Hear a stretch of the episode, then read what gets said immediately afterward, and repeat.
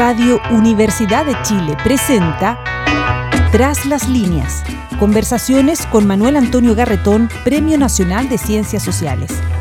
Un programa del Departamento de Sociología y Magíster en Ciencias Sociales de la Universidad de Chile.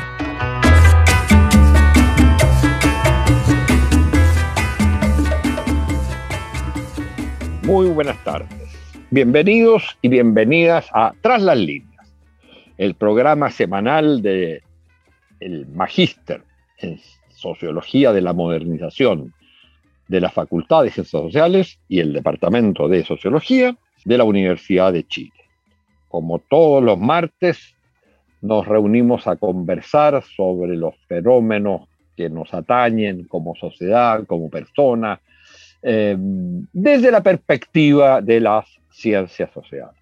Y están ocurriendo cosas muy importantes en nuestro continente, en América Latina.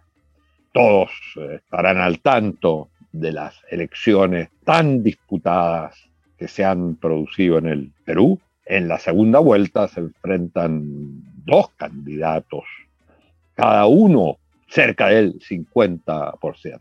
Pero esto es reflejo de un fenómeno mucho más complejo que ocurre en la sociedad peruana y que como algunos analistas han señalado, es eh, de alguna manera, al menos en lo que se refiere al sistema político, probablemente el futuro de América Latina, donde los partidos parecieran ya no representar eh, nada, donde el partido se puede armar para una elección, pero desaparece para la siguiente, y donde entonces los liderazgos, los partidos incluso creados por algún líder, desaparecen muy rápidamente. No solo los partidos tradicionales que tenían un cierto anclaje, sino los partidos nuevos. Y la gente, la ciudadanía, pareciera no representarse en los partidos políticos. Y sin embargo, por supuesto, asiste y asiste en gran cantidad a votar en las elecciones eh, presidenciales. Y aunque incluso quienes hayan leído o visto las entregas de resultados, aparecen por el nombre de los candidatos, más que por partido a veces, pero la gente vota por candidatos, pero sin que tampoco esté claro cuál es realmente el grado de conexión con ese candidato, o si se trata más bien de la expresión de la gente, no de la convocatoria que hace un candidato, sino más bien la expresión de la gente que a través de un candidato eventual quiere plantear sus propias demandas sin que haya en esto, aunque uno pueda decir en el caso peruano que, por supuesto, Keiko Fujimori representa más a la derecha y que el electorado de derecha tiende a votar por ella y que Castillo tiende a ser votado más por la gente de izquierda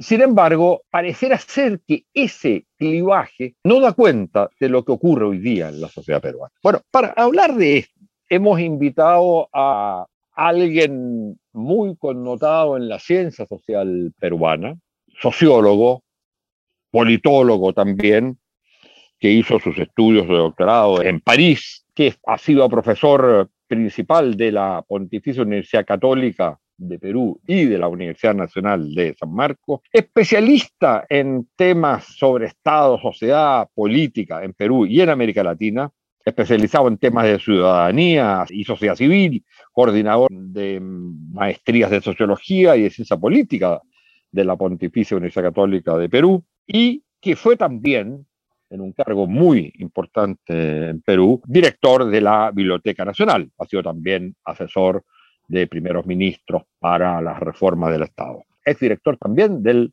famoso diario Marca.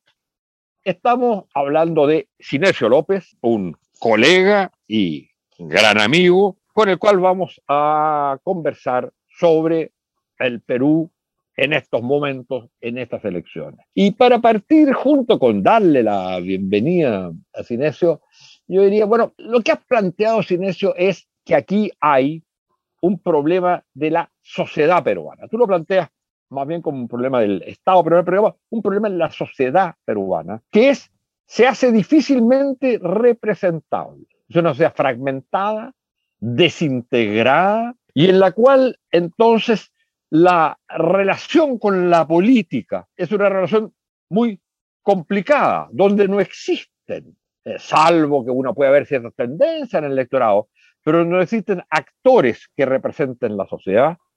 ¿Quién sabe, como tú mismo lo has señalado, por qué esa sociedad es difícilmente representable? Bueno, sobre esto queremos conversar contigo y cuál sería tu visión inicial respecto de, en esta situación de crisis que ha vivido en el último tiempo Perú, ¿qué representaban ambas candidaturas y qué se puede esperar del futuro? Partamos por qué representaban a tu juicio ambas candidaturas. Mira, en realidad eran candidatos uh, sin partido, digamos, ¿no? O sea, bueno, Keiko Fumerne a su partido, pero digamos que trató de ser un partido y que hoy es un partido dinástico, ¿no? Castillo, Pedro Castillo es un, candidato que no, que no tiene partido, no, se inscribió en el partido para poder postular dos meses antes, ¿no? Pero no, es un hombre sin partido. Como la mayor parte, digamos, de los candidatos aquí, digamos, todos son candidatos sin partido, salvo uno, Acuña, que era dueño de un pequeño partido, porque ya no hay, como tú mismo lo has dicho, ya no hay partidos históricos ni partidos de los outsiders, ¿no? Entonces lo que hay hoy son pequeñas empresas políticas privadas que tienen un dueño, tienen una franquicia para poder postular y tienen un entorno que los anima, punto. Pero esa es empresa, no es partido. Es decir, partido que eso es un abuso de lenguaje, ¿no es cierto? Pero eh, son pequeñas empresas, ¿no? Y, en realidad todas estas no han tenido un candidato, salvo Acuña, ¿no? Pero no han tenido un candidato propio, ¿no? Entonces, lo que ha pasado es eso, que son candidatos que no tienen partido, pero ¿qué pasa? Representaban a ciertas corrientes de opinión, ¿no? A ciertas corrientes de opinión o a ciertas eh, disposiciones del electorado que uno puede ver a lo largo del siglo XXI. O sea, el mapa electoral de Pedro Castillo, por ejemplo, ¿no? Es el mismo mapa del 2016 de Verónica Mendoza, de la izquierda también, el 2016, que tuvo peleando la segunda vuelta, ¿no? Este, es el mismo que tuvo Ollanta el 2011 y el 2006, y es el mismo que tuvo Toledo 2001. O sea, es el mapa de los eh, electores descontentos, ¿no? De los, de los insatisfechos, de los contestatarios, ¿no? En cambio, Keiko expresa más o menos una cierta corriente de ciudadanos que se sienten beneficiados, se sienten más o menos bien, satisfechos, en fin, y votan derecha, digamos, ¿no? Que va desde Ica un poco al norte, salvo Ancash y, bueno, todo, toda, toda la costa, toda la costa norte de Ica hacia arriba. Todo el, el mundo andino, parte de la selva, a todos votan Castillo, digamos, ¿no? Entonces, eh, como tú has señalado también, has sugerido, ¿no? Es cierto esto, eh, eh, que son los ciudadanos los que buscan una expresión política, ¿no? Oye, eh, Silencio, perdona, ah. para ser honesto con los auditores y auditoras, yo he sugerido estas cosas porque las leí de ti. gracias. No, está bien, perfecto.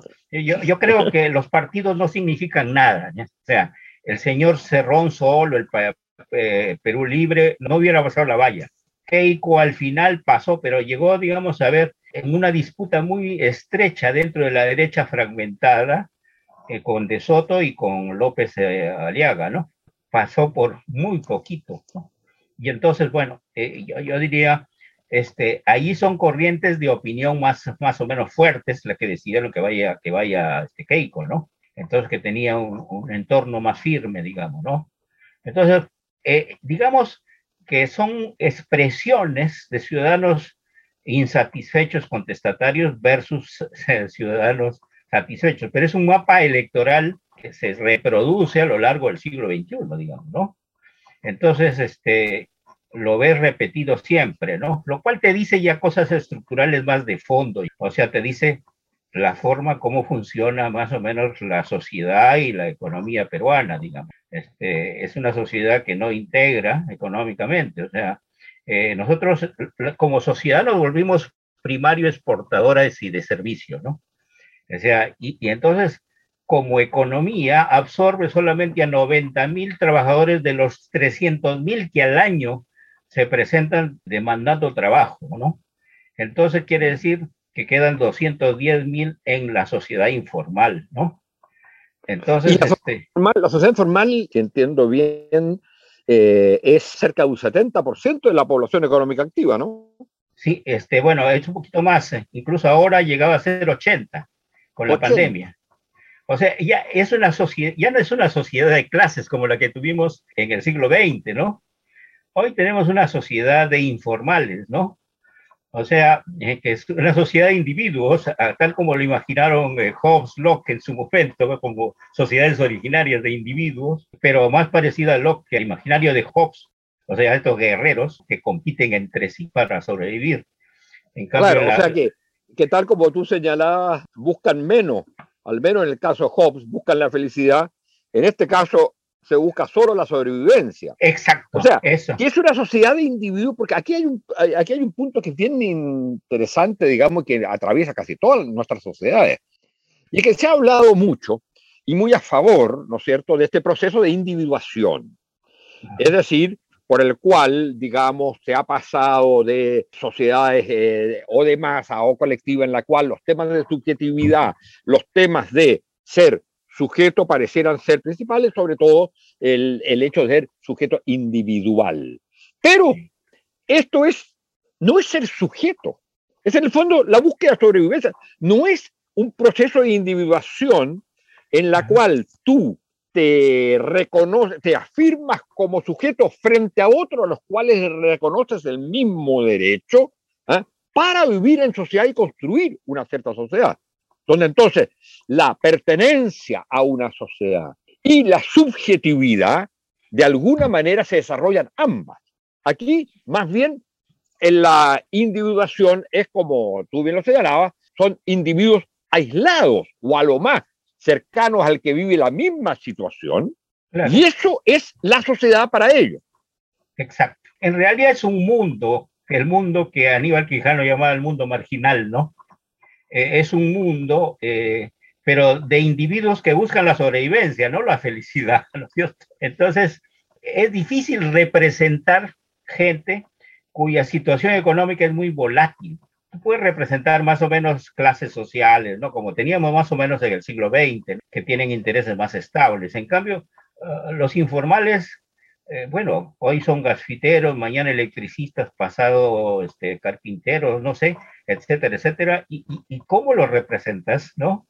O sea, es difícil. Entonces viene el problema de que hablaba Turén, ¿no? Del problema de la crisis de representabilidad. No es que eh, los actores políticos eh, han fallado, bueno, han fallado, ya está, ya, ya colapsaron, eso han colapsado, ¿no? Es un problema de las dificultades de una sociedad de informales y de la sociedad fragmentada para ser representada en el mundo de la política, ¿no? Ese es el problema, a mi juicio, ¿no? Porque, bueno, por ejemplo, Chile tiene pues menos informales, tiene un 30% informales, ¿no? Entonces, mm. este, nosotros, en cambio, ya 80 es demasiado, ¿no es cierto? O sea, no hay pues ya una sociedad de clase como más o menos se aparecía que teníamos en el siglo XX, ¿no? la verdad también es que con todas las críticas que se puedan hacer, sigue existiendo un sistema de partidos que ya no es lo mismo que antes, que ya no representa lo mismo que antes, pero donde, por ejemplo, eh, se generan nuevos partidos que no desaparecen de la noche a la mañana. ¿eh? El caso, por ejemplo, del Frente Amplio y la renovación de la izquierda que existe así. Finalmente la derecha está muy dividida, pero tiene, tiene partidos. Y en los momentos de elección, finalmente, aunque se participa mucho menos que en Perú, el voto voluntario, eh, hay alguna relación con los partidos y si no gustan los sistemas de partidos, hay formas de expresión como por ejemplo ocurrió ahora con la convención constituyente. Pero yo te quería llevar a otro punto que me parece que me llamaba la atención en las cosas que leía de tus reflexiones, y es que tú hablas que esta sociedad, es decir, que nunca logró constituirse realmente como un Estado, un Estado casi fallido, dices tú, y una sociedad también casi fallida que no, lo, no logra constituirse como una polis, como una comunidad política propiamente tal, eh, donde se siente parte tanto uno como el otro, como aquel con el cual uno no tiene las mismas ideas y se enfrenta políticamente, pero se siente parte de una misma comunidad. Eso, la dificultad, por supuesto, de haber incluido al eh, porcentaje por la, la, población indígena, que tiene un porcentaje mucho más alto que en el caso chileno. O la dificultad de convertirse en realmente sociedad y de un Estado que acoja a esa sociedad, exprese a esa sociedad, y por lo tanto esta sociedad de individuos, de individuos que buscan su sobrevivencia, mayoritariamente eso, sin embargo estaría llegando a su punto terminal. ¿Qué ves para adelante? De alguna manera, el triunfo de uno u otro puede significar recomposición o tú eres más bien pesimista? A ver, Manuel Antonio, yo no solamente vería esta elección de ahora como proceso electoral, yo lo tendría a ver como un proceso de democratización social y política, ¿no? O sea, en realidad son las masas excluidas, ¿no? los ninguneados de siempre, los nadie, que por fin tienen, encuentran a alguien que los expresa, que es un maestro rural de primaria y con el cual se identifican, pero a muerte. ¿eh? O sea, digamos que la persistencia en el voto es espectacular aquí de, de, la gente, no la vas a cambiar por nada, digamos, ¿no? O sea, todo ese mapa, digamos, de excluidos, que es las zonas más pobres del país, la zona andina, y el sur, el sur del Perú, digamos, es un, conjunto de ciudadanos muy, no solamente descontentos, sino iracundos. Yo creo que como nunca en la historia yo he visto un voto lleno de ira. Porque Pero lo, de Humala, lo de Antumala, ¿no era igual? Eh, mira, eh, más o menos era parecido, pero oh, recuerdas tú que Ollanta ganó a todos los poderes juntos, a toditos, pero después, a los 15 días, se sometió a, se sometió a los poderes fácticos, lo agarraron a periodicazos, este, a ver, ¿quién va a ser tu, quién va a ser tu ministro de Economía? ¿Quién va a ser tu, tu el presidente del Banco Central Reserva? Y lo obligaron a que asuma a los mismos representantes que la derecha decía, ¿no? De que ¿Y por qué ahora no va a pasar? ¿Por qué ahora, ahora, yo va a pasar lo mismo? No, yo pienso que es diferente ahora, ¿no? Porque, bueno, y espero, ¿no? Pocas veces ha habido una identidad tan fuerte la gente y, Pedro Castillo. Eh, eso no estaba así con, con, con, Ollanta, no era tan fuerte, tan fuerte, fuerte. Ollanta era un militar, ¿no? Que venía de la sierra, es cierto, pero no era, este es de la misma, es un representante, pero idéntico, es un tema de identidad. Los ciudadanos ahí se, identifican totalmente y él también, ¿no? O sea, yo diría que es una identidad tan fuerte que es difícil que traicione. Yo creo que de todas maneras va a haber ciertas aperturas, ¿no? Porque, bueno, la, la, votación es estrecha, ¿no? Y va a tener que abrirse un poco, ¿no? Es evidente que en una campaña tú hablas básicamente para tu electorado, para quienes tienen que apoyarte y en ese sentido esa identidad contra algo para transformarlo enteramente es evidente, pero una vez que tú ganas una elección, tienes que gobernar con el conjunto del país y aceptar al conjunto del país, te gusten o no te gusten muchos de sus actores. ¿Cuál va a ser, triunfando Pedro Castillo, la reacción de quienes ya los datos dicen que el mercado reaccionaba muy, muy duramente. La reacción contra él, como fue, parece, la campaña muy dura y muy violenta, y también cuál va a ser la reacción del pueblo, de los humillados, de aquellos que tú señalas que hoy día de alguna manera se identifican con Pedro Castillo, en la medida que éste tenga que si es que lo hace, ¿no es cierto?, que negociar, que buscar acuerdos, etc. Porque yo entiendo que esta vez es lo que tú dices, aquí hay un punto terminal porque esta es una identidad clara en un proceso electoral, más allá de eso, entre quien gana las elecciones y los que lo apoyaron. Eh, nosotros ganamos, esa es la idea. Bueno, ¿cómo eso después, eso, eso en una campaña es muy entendible, pero cómo se transforma eso en un gobierno del conjunto del país? Ya. Mira, yo creo que eh, Castillo y tuvo su agenda eh, que comenzó siendo muy radical, que era de cambio de todo, ¿no? Cambio del modelo económico, cambio de la constitución, eh, cambiarlo todo, digamos, ¿no? Esa idea de cambio ya es generalizada en el país. Incluso la derecha y toda la derecha, los candidatos han terminado aceptando. Tan es así que en último tramo, los últimos 15 días, la señora Keiko Fujimori comenzó a hablar de cambio hacia el futuro, como contraponiéndolo al cambio radical que proponía Castillo, ¿no? Eh, que es un poco lo que hizo García, que era un, más político, en el año 2006, eh, Alan García, ¿no? Que, contrapuso eh, al cambio radical de Ollanta el cambio responsable. O sea, algo de eso, algo de eso ahí. Entonces, el cambio ha entrado en la agenda, ha entrado en la cabeza y la gente comienza a pensar también, la misma derecha, que obviamente es necesario hacer cambios, ¿no? Pero están dispuestos que a, básicamente algunos cambios eh, en lo que se refiere a, salud, a reformas del Estado, salud, educación, en fin, ¿no? Mayor presupuesto para atender los problemas sociales, en fin, pero están duros con respecto al modelo económico y a, a la constitución, ¿no es cierto? Entonces, yo creo que va a haber un primer, si Castillo triunfara o cuando ya este, consolidara su éxito, este, lo primero que tiene que hacer es eh, conversar y ponerse de acuerdo en lo que hay que hacer. Hay cosas inmediatas que hay que, en el cual todo el mundo está de acuerdo. El problema de la lucha contra la pandemia. Entonces, hay otro tema en el cual más o menos puede haber cierto acuerdo y no necesita cambios radicales, ¿no? Reactivar la economía, ponerle en marcha a la economía, ¿no? que está totalmente, que así, que fue totalmente paralizada, ahora ya está más o menos, además con, precios altísimos del, cobre, en fin.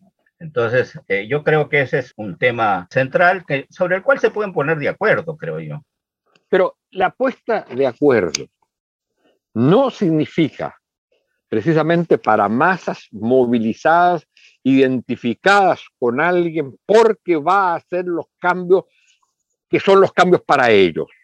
La búsqueda de, esos acuerdos no puede aislarlo o hacerlo perder, digamos, eh, legitimidad y por lo tanto hacer que el conjunto del proceso pierda legitimidad ante una sensación de frustración. De nuevo pasó lo mismo. No, puede ser, digamos, es una posibilidad pero creo que Castillo tiene suficiente capacidad como para decirles, miren, para gobernar el país, como hemos estado discutiendo, es necesario gobernar el Perú en su conjunto. Entonces tenemos que mirar el país más grande, o sea, eh, queramos o no, estamos en el mismo ómnibus, digamos, ¿no? Formamos parte del mismo país y tenemos que tender algún puente, ¿no? Entonces, ya tan es así, bueno, ese diálogo más o menos ha comenzado, en el sentido de que Castillo ha dicho, y, la gente lo de alguna manera ha aceptado, bueno, que él sí va a impulsar, digamos, una nueva constituyente, pero previamente tiene que haber un referéndum aprobado por el Congreso, digamos, ¿no? Que él lo propone, lo aprueba el Congreso y si el Congreso lo aprueba, se hace cerrar el referéndum para averiguar si la constitución tiene que ser cambiada o no. Entonces, si no, si el pueblo no acepta, dice, se sigue como está. Se aceptan las reglas, ¿no? Entonces, este, Ah, o sea, o sea la, la, idea de él es, digamos, un poco como ha sido el esquema acá, que no deja ser interesante un par de cosas que has dicho en referencia a lo que ha sido nuestra experiencia. La constitución se transformó en un momento en el símbolo, porque era la constitución heredada de, de Pinochet, en el símbolo de todo lo que uno rechazaba. En el símbolo, llamémosle, del modelo del modelo económico, del modelo político, de la desigualdad, de los abusos, etc. Ahora, era correcto porque era la constitución de un dictador, lo cual también es el caso peruano, si no me equivoco. Sí, sí. Es la constitución heredada de Fujimori. claro. Y el problema es la salida sería precisamente un referéndum o plebiscito para preguntarle a la gente si quiere seguir con la traducción o si quiere otra. Exacto, así es. Eso ya es algo aceptado por su misma gente, ¿no? Porque eso ya lo ha discutido con los adversarios mismos, porque todos andaban asustados de que va a imponer y, ellos creen que tampoco el referéndum puede salir. Mira, aquí dependía mucho del margen, ¿no? Pero si el margen es tan estrecho, va a ser un poco complicado, ¿no? Porque si tú tienes un margen de 5 para arriba, tienes mucho más legitimidad, digamos, más fuerza, tienes tu legitimidad como para este, movilizar a los ciudadanos, ¿no? Y, exigir y presionar al Congreso para exigir un referéndum. Pero cuando el, el margen es tan estrecho, digamos, ¿no? Eh, ni siquiera puede ser un punto, ¿no? Sino décimas, ¿no? Entonces, la cosa se pone más complicada, ¿no? Pero hay esa apertura por parte de él y por parte de la gente, ¿no? De que es necesario seguir caminos constitucionales para hacer los cambios. Si no, no se puede, ¿no? Tú hacías una crítica bastante dura a los programas, tanto de Keiko como de Pedro Castillo, eh, haciendo ver que uno era de un neoliberalismo mediocre y que el otro era un programa trasnochado y que no sabía mucho incluso de lo que hablaba. Y eso, ¿cómo cambia? Ahora es interesante que quizás los programas no son lo importante en esto. Sí, claro, nadie. Tú sabes que nadie vota por programas en el mundo, ni en la sociedad más racional del mundo, ¿no? Entonces, salvo en la segunda vuelta, quizá algo, ¿no? salvo los ciudadanos más ilustrados o más eh, cultos o más informados, ¿no? Entonces vota por programa, pero para la segunda vuelta sí necesitas algo, ¿no? Alguna explicación, porque tiene que conseguir gente que, que vote por ti, que no votó por ti en la primera vuelta, ¿no? Entonces, en ese sentido, necesitas ya una cierta racionalidad mayor. Y eso es lo que pasó en, su, determinado momento, porque hubo un momento en que él se iba de largo, como si la segunda vuelta no fuera no tuviera otra, otra, otra lógica distinta a la primera, que no había que cambiar discurso ni de estrategia, se fue de frente porque la votación a la semana, a la semana de la, primera vuelta, eh, le dio votos cualquier cantidad y votaba a la derecha incluso por él. En las encuestas. sí, en la encuesta, en la primera. Entonces dijo, bueno, si todos ya votan por mí sin cambiar discurso ni estrategia, se fue de largo, ¿no? pero después se dio cuenta, y ya tanta crítica, digamos, se dio cuenta que tenía que ganar, cambiar de discurso y también de, estrategia y tenía que conseguir un equipo de gobierno, que no lo tenía Perú Libre. Y entonces eh, tuvo, eh, eh, bueno, tenía el apoyo de Juntos por el Perú. Juntos por el Perú tiene el equipo de economistas de primer nivel, alternativo a, cualquier, a cualquiera de los economistas neoliberales, ¿no? Que tienen experiencia, ¿no? Uno de ellos ha sido ya presidente del Banco Central de Reserva, ¿no?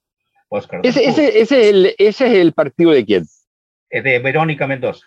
Ah, el partido de Verónica, claro. Ya, entonces, tiene un equipo económico de primera, ¿no? O sea, totalmente. El, probable ministro de Economía sería Pedro Franque. Son economistas de primer nivel. Yo creo que allí es donde comienza otra vez a mejorar él, ¿no? Pero poco a poco, digamos, Keiko había avanzado mucho, ¿no? ya había, había avanzado.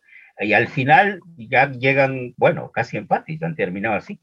Bueno, desgraciadamente el tiempo no apremia. Ha sido una conversación muy interesante en un momento crucial de la historia de Perú por uno de los grandes analistas que ese país tiene, que es eh, López. Bueno, y por supuesto, eh, nuestros deseos y esperanzas están con que el nuevo presidente pueda iniciar un proceso de recomposición, de reintegración de una sociedad y un Estado que han sido tantas veces calificados como fallidos. Muchas gracias, eh, Sinesio, por esta conversación.